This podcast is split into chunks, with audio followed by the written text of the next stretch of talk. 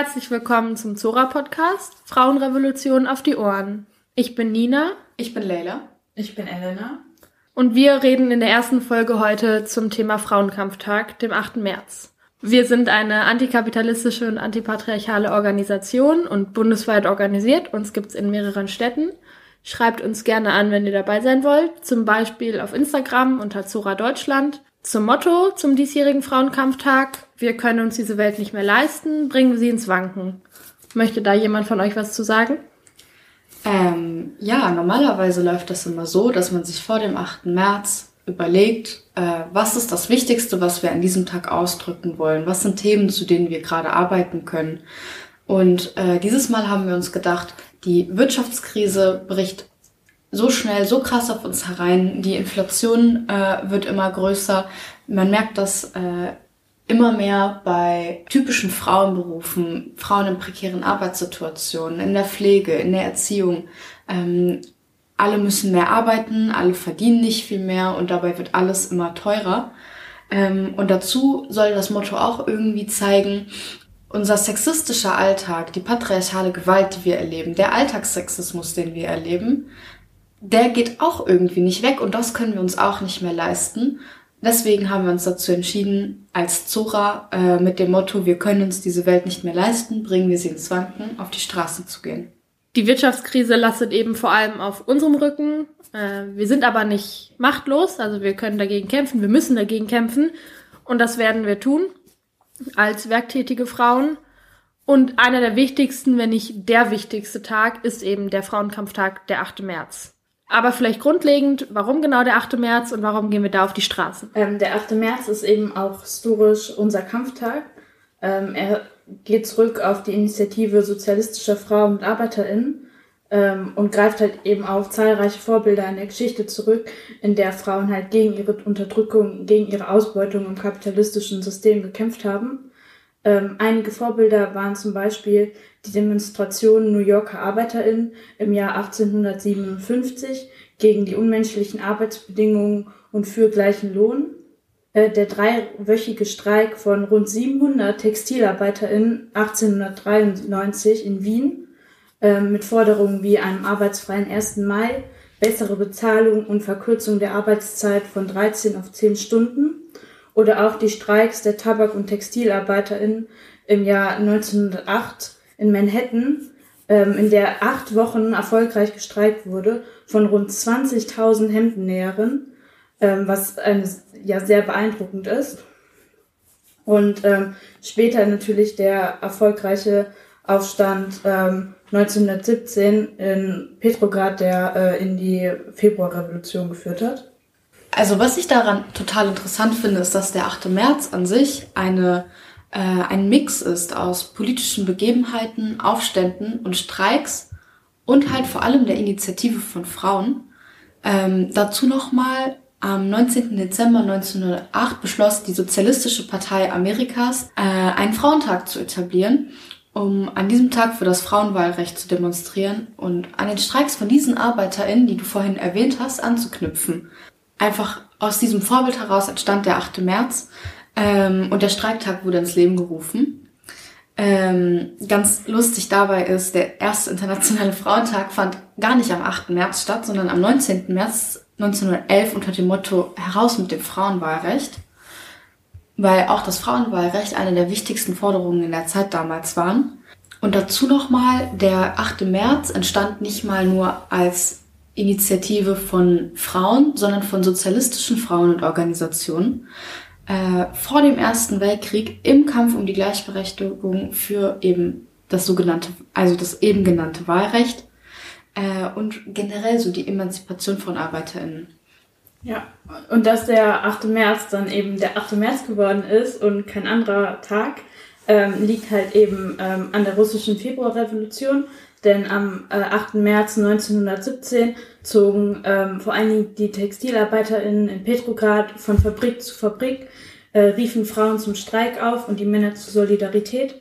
Dabei gerieten sie in gewaltsame Auseinandersetzungen mit der Polizei und dem Militär. Ähm, sie forderten ein Ende des Krieges von Russland, also das war ja noch während des Ersten Weltkriegs, die Abdankung des Zaren und die Heimkehr der Männer von der Front. Zu der Zeit befand sich Russland in einer schweren Krise. Es herrschte eine Hungersnot, es kam kaum wirtschaftlichen Aufbau, die Gesellschaft bestand größtenteils aus Bauern, die alle ihre Erzeugnisse an die Front liefern mussten.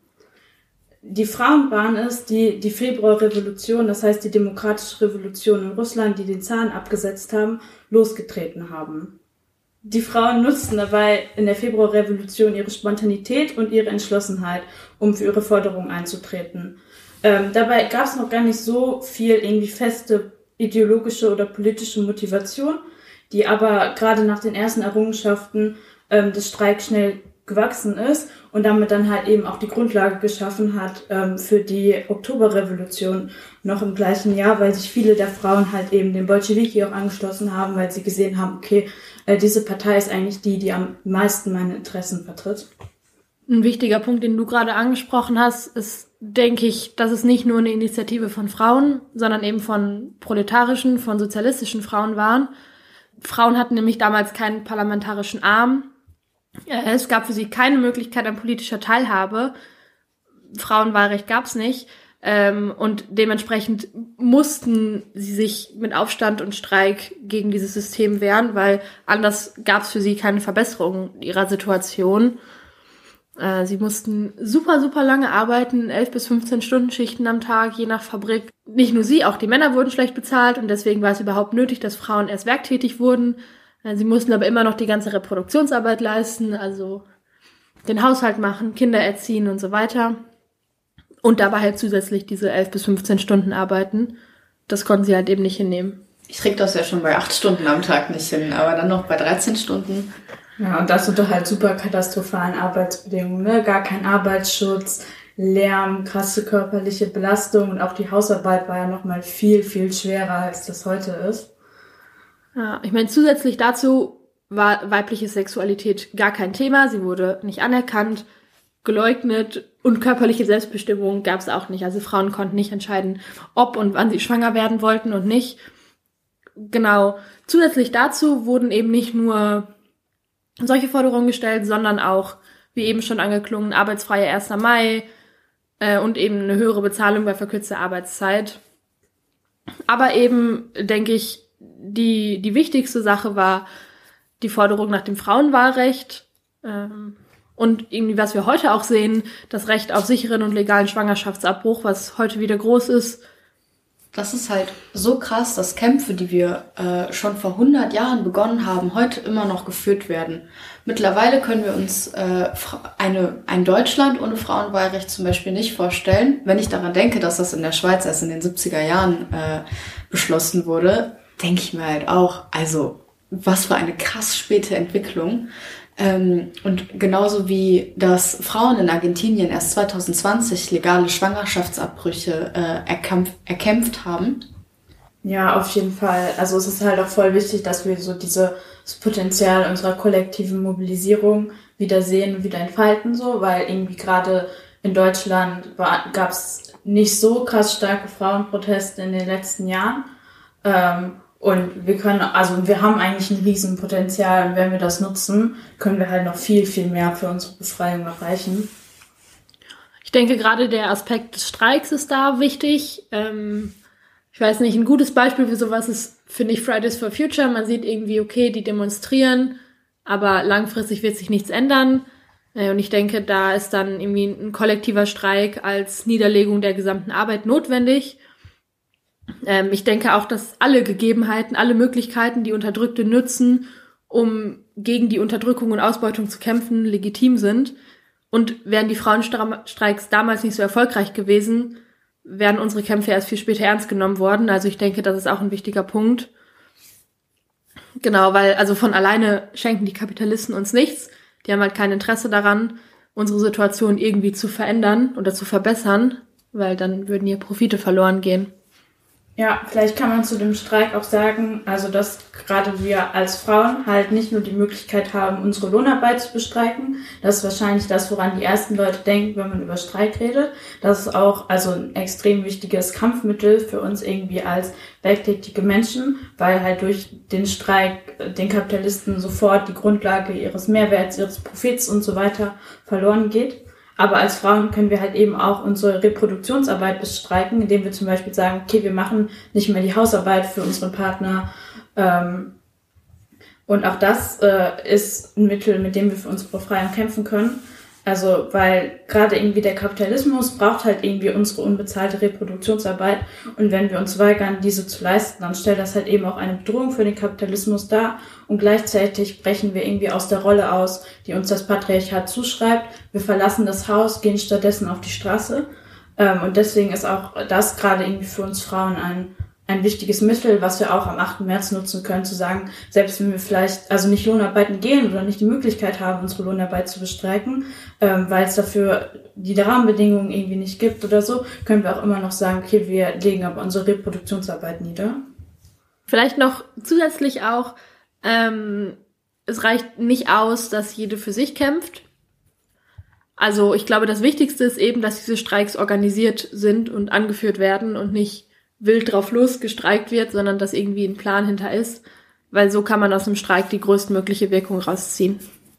Die besten Streiks äh, sind tatsächlich komplett organisiert gelaufen äh, über Gewerkschaften oder auch über äh, Parteien oder politische Gruppen.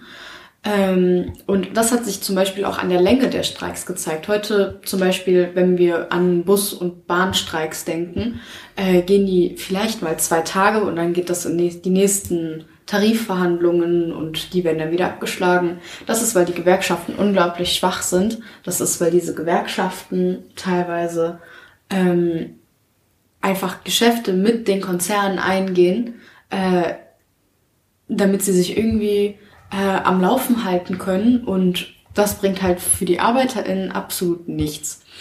Ähm, aber wenn man so überlegt, ein drei Wochen Streik in einer einzigen Produktionsstätte. Früher waren es die Textilfirmen, heute äh, könnte es ja alles Mögliche sein. Drei Wochen Streiks im Einzelhandel oder so.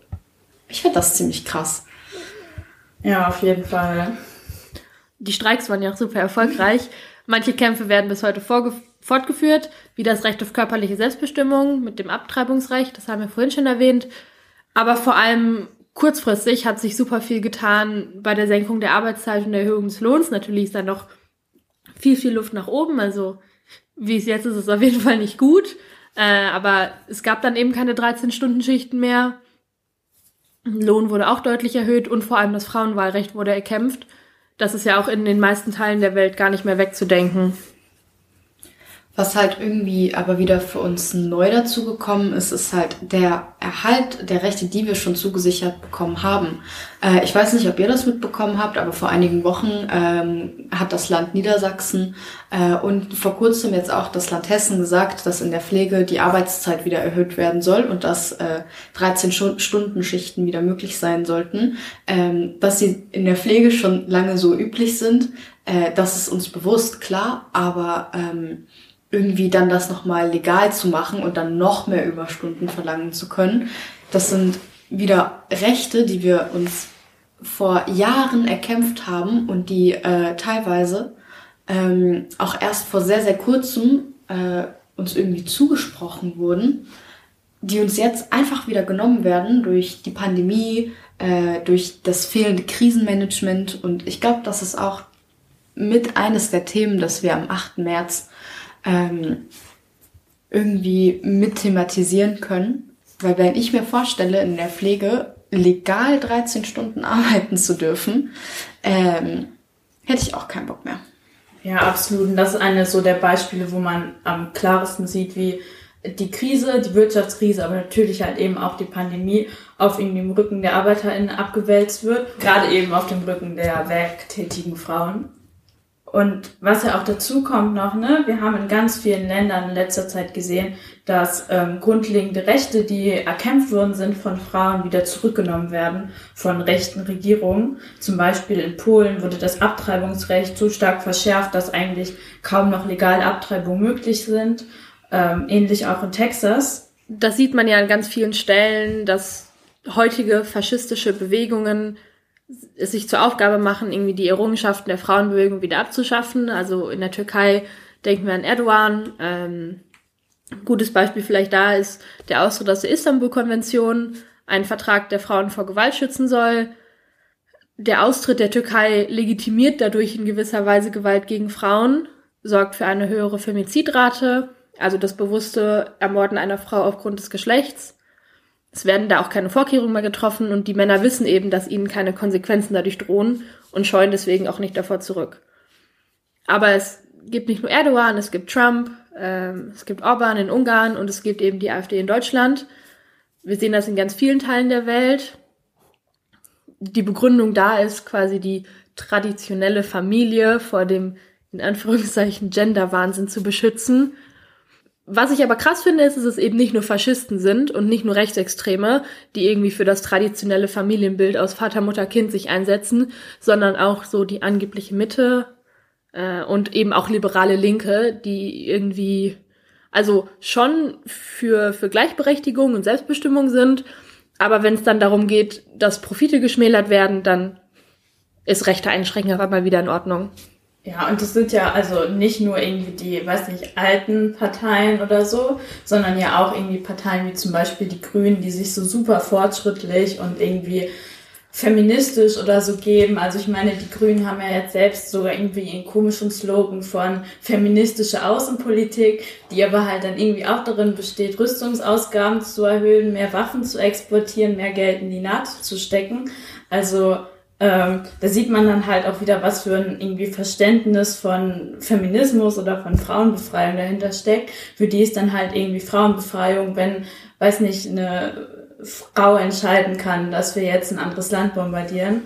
Und äh, das bringt halt irgendwie dem Großteil der Frauen absolut gar nichts.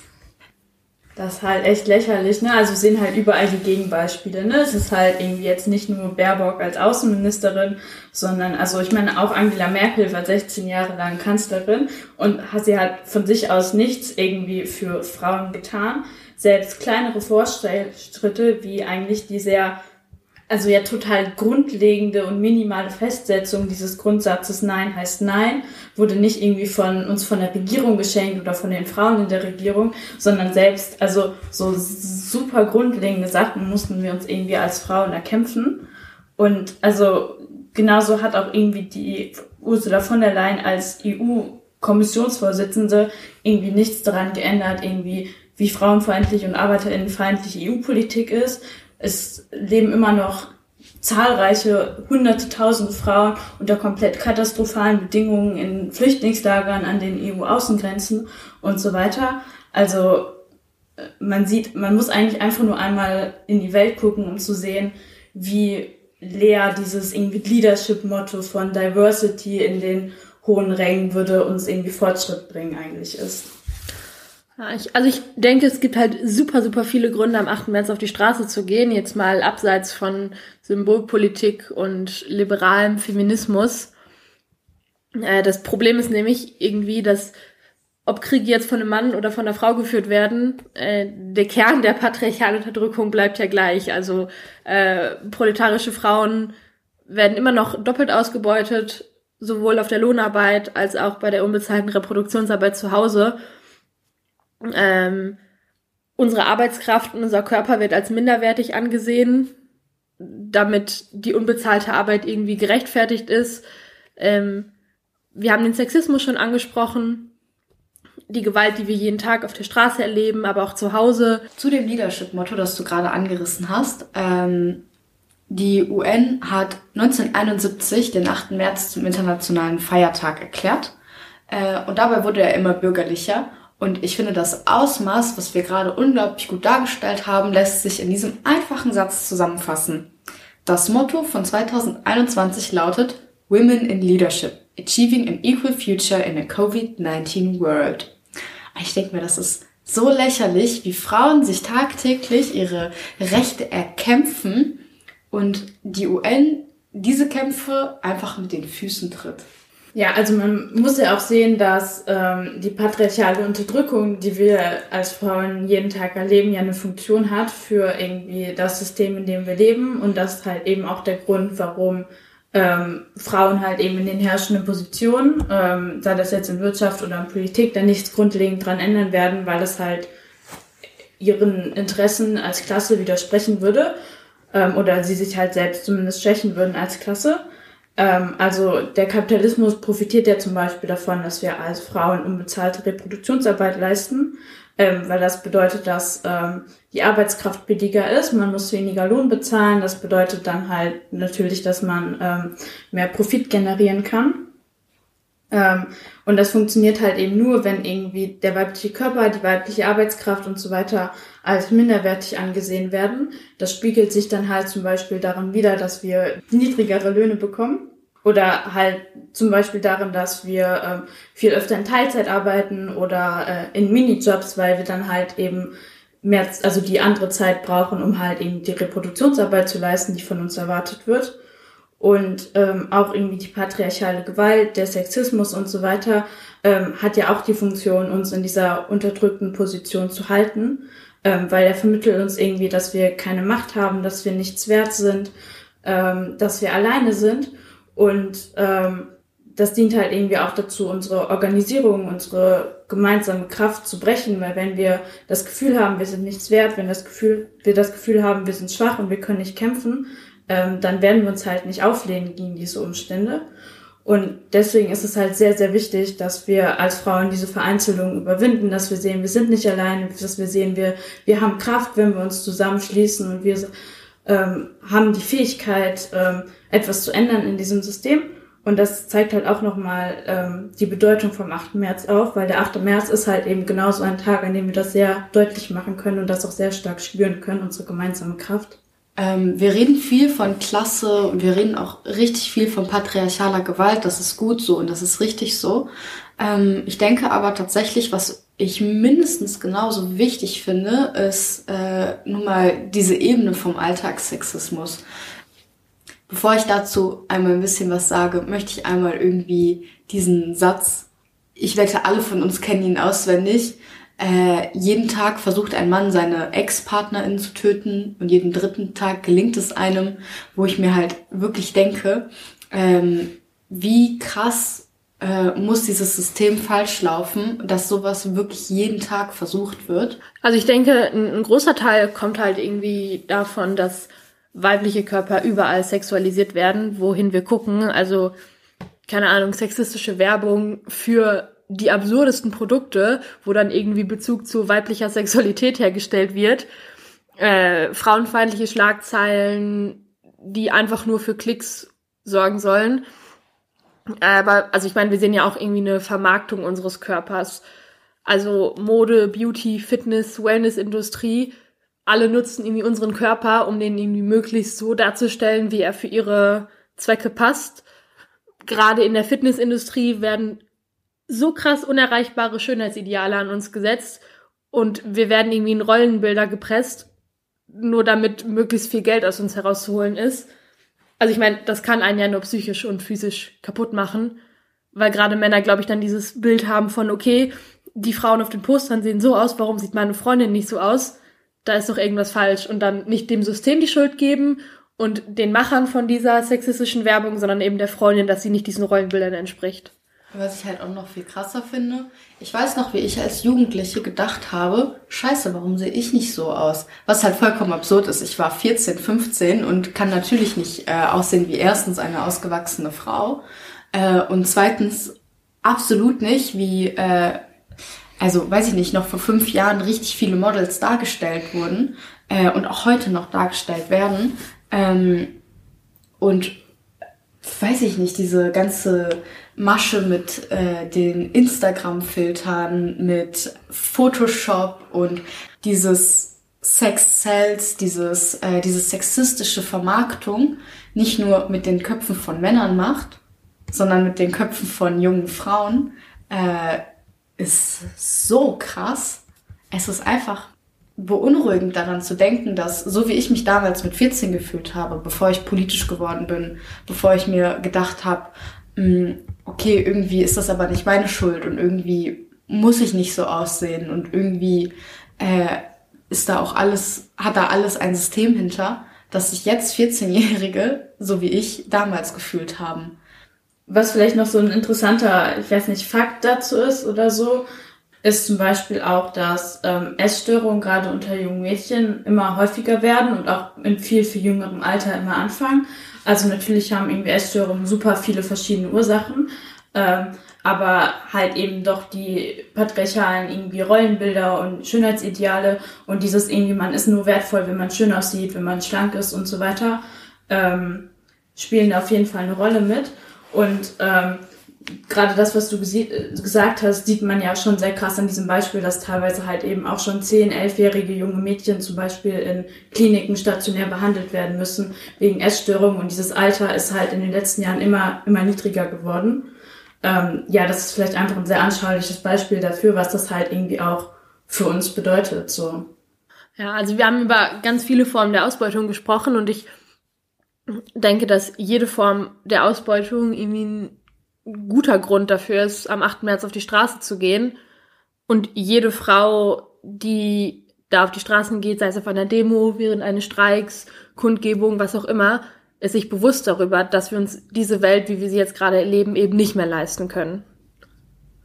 Und wir sehen in den letzten Jahren äh, überall in Lateinamerika, in der Türkei, in Polen, in den letzten Wochen immer mal wieder richtig starke Frauenbewegungen äh, mit Streikcharakter, die eine Militanz zeigen, die ähm, ihre Forderungen durchsetzen.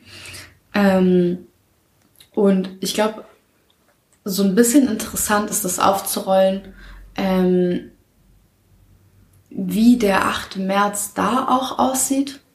Ähm, zum Beispiel in der Türkei ähm, gibt es eine sehr, sehr starke Frauenbewegung, eben durch äh, das Austreten der Türkei aus der Istanbul-Konvention. Ähm, Gab es da in den äh, beim letzten 25. November zum Beispiel einen sehr großen Fokus darauf. Ähm, und, und die revolutionären Frauen dort und die revolutionären Organisationen dort ähm, gehen halt trotzdem immer wieder auf die Straße gegen die Polizeigewalt, gegen die Gewalt von ihren Partnern, von ihrer Familie ähm, oder gen generell Gewalt auf der Straße. Also ich weiß nicht, vielleicht ist es mal interessant, wenn man sich Videos von den Protesten aus der Türkei anguckt. Ich verstehe zum Beispiel kein Türkisch, ich verstehe kein Wort, aber diese Bilder sind tatsächlich beeindruckend.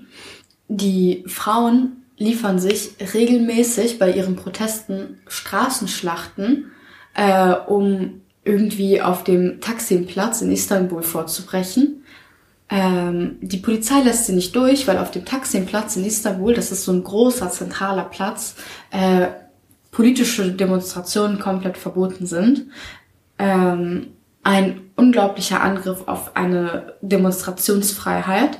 Ähm, aber zum 25. November zum Beispiel letztes Jahr haben es die Frauen geschafft, diese Polizeibarrikaden zu durchbrechen. Äh, ich bin mir auch sehr sicher, vor dem 8. März werden sie es schaffen, ähm, sich da nicht unterkriegen zu lassen. Also zeigen sie immer wieder, wie sie mobilisieren zum 8. März. Ähm, was aber auch mit der unglaublichen Organisiertheit kommt, sind unglaubliche Repressionswellen. Die Türkei ist ein faschistischer Staat und das heißt, alles, was diesen Staat schwächen kann, äh, das soll weggeschafft werden. Ähm, vor dem 8. März gibt es typischerweise riesige Verhaftungswellen, um die Bewegung zu schwächen und äh, da den Wind rauszunehmen. Aber das Interessanteste dabei ist, dass es denen einfach nicht gelingt. Die Frauen gehen trotzdem weiter auf die Straßen und machen trotzdem weiter ihre, Mo äh, ihre Mobilisation. Und sie sind halt trotzdem irgendwie immer noch so präsent auf den Straßen von Istanbul, von Izmir, äh, überall, wo es große Städte äh, in der Türkei gibt. Ich denke, was irgendwie vor allem super wichtig ist, ist, obwohl der 8. März in unterschiedlichen Teilen der Welt so unterschiedlich aussieht, also äh, in der Türkei vor allem viele organisierte revolutionäre Frauen. Wir gucken nach Lateinamerika, wo durch das Abtreibungsrecht viele Frauen auf den Straßen sind, die teilweise aber gar nicht organisiert sind. Also wir sehen schon große Unterschiede irgendwie. Äh, aber trotzdem ist, denke ich, eine Sache, die den 8. März so verbindet, dass es schon immer ein Tag war, der die Massen an proletarischen und fortschrittlichen Frauen auf die Straße gebracht hat. Das war früher so, das ist auch heute so. Mal wurden uns eben mehr Rechte zugesprochen, mal wurden uns einige Rechte wieder weggenommen. Aber ich denke vor allem für uns, für dieses Jahr, für den 8. März ist wichtig, nochmal im Hinterkopf zu behalten, dass wir ja eben nicht nur für die Befreiung der Frau in Deutschland kämpfen, sondern international und dass es deswegen so wichtig ist, dass wir uns den 8. März in verschiedenen Ländern angucken. Ja, und halt eben nicht nur, weil wir eben für die internationale Befreiung der Frau kämpfen, sondern auch, weil wir halt super viel von ähm, den Bewegungen in anderen Ländern lernen können. Also es wurde gerade schon sehr viel über die Frauenproteste in der Türkei gesprochen, ähm, von denen wir uns ein Vorbild nehmen können. Ähm, aber zum Beispiel ja eben auch den, den großen Frauenprotesten in Lateinamerika, die ja auch also große Erfolge erzielen konnten in letzter Zeit. Also zum Beispiel haben die Frauen in Argentinien die Legalisierung von Abtreibungen erkämpft. Und ähm, die Bewegungen sind viel, viel größer und viel militanter als in Deutschland. Also können wir auch wirklich also aus der Perspektive nochmal da drauf gucken und uns fragen, okay, wie organisieren wir eigentlich ähm, den Kampf für Frauenbefreiung in Deutschland? Äh, dazu auch noch interessant, in äh, Kolumbien wurden letztens auch, äh, das Ab wurde letztens auch das Abtreibungsrecht erwirkt. Äh, zwar nicht komplett, aber bis zur 24. Schwangerschaftswoche, was immerhin doppelt so lang ist wie hier in Deutschland. Bevor wir langsam zum Ende dieser Folge kommen, vielleicht können wir noch einmal ein bisschen kurz zusammenführen, warum ihr alle am 8. März mit uns auf die Straßen gehen solltet und warum der 8. März ein wichtiger Tag für den Frauenkampf ist. Mir stellt sich da zuerst die Frage, welche Bedeutung hat der Tag denn heute? Ich würde irgendwie gerne sagen, dass er dieselbe Bedeutung für Frauen und die Welt hat, wie er vor 100 Jahren hatte. Das hat er nicht. Es gibt eine lange und eine sehr geteilte Geschichte. Äh, es gab Sozialdemokraten, die versucht haben, den Tag an sich zu reißen, damit die Bewegung aber nur gespalten haben. Äh, es gab den Kalten Krieg, in dem alle sozialistischen Errungenschaften, darunter eben auch die vom 8. März, wieder zurückgenommen wurden, verteufelt wurden. Wir haben über die UN gesprochen, die versucht hat oder immer noch versucht, diesen Tag endgültig dem Bürgertum zu übergeben und den immer bürgerlicher zu machen. Wir sehen aber auch in der DDR wurde der 8. März immer mehr als Feiertag etabliert, als als Kampftag. Ich meine, man muss dazu auch irgendwie sagen, die Frauen hatten in der DDR schon mehr Rechte.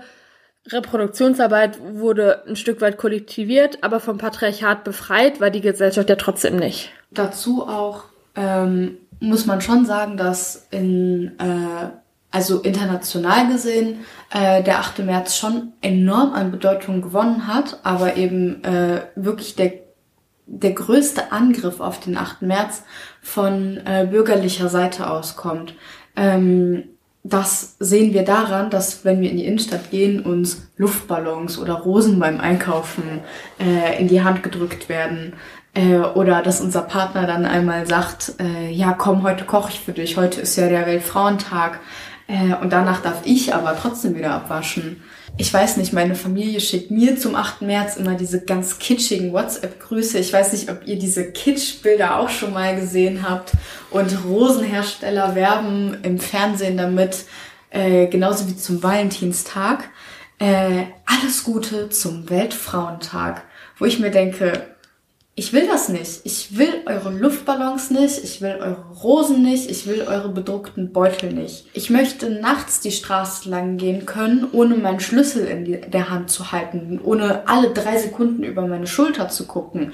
Ich möchte gerne eine anständige und eine faire Bezahlung. Ich möchte gerne in meinem Job ernst genommen werden. Und zwar so ernst, wie meine männlichen Kollegen ernst genommen werden. Ich möchte in meiner Berufswahl äh, nicht gezwungen sein, äh, einen typischen Frauenberuf auszuwählen, weil kein Lehrmeister mich als Frau anstellen will. Und ich möchte vor allen Dingen äh, mein Recht auf körperliche Selbstbestimmung haben. Ich möchte abtreiben dürfen. Und das so lange wie ich will und nicht nach psychisch belastenden Gesprächen, äh, nachdem ich von meinem ganzen Umfeld stigmatisiert werde als Kindermörderin. Das bin ich nicht. Ich bin eine Frau, die einfach ein Recht auf ihren Körper haben möchte. Und genau das ist der Grund, warum ich am 8. März auf die Straße gehe.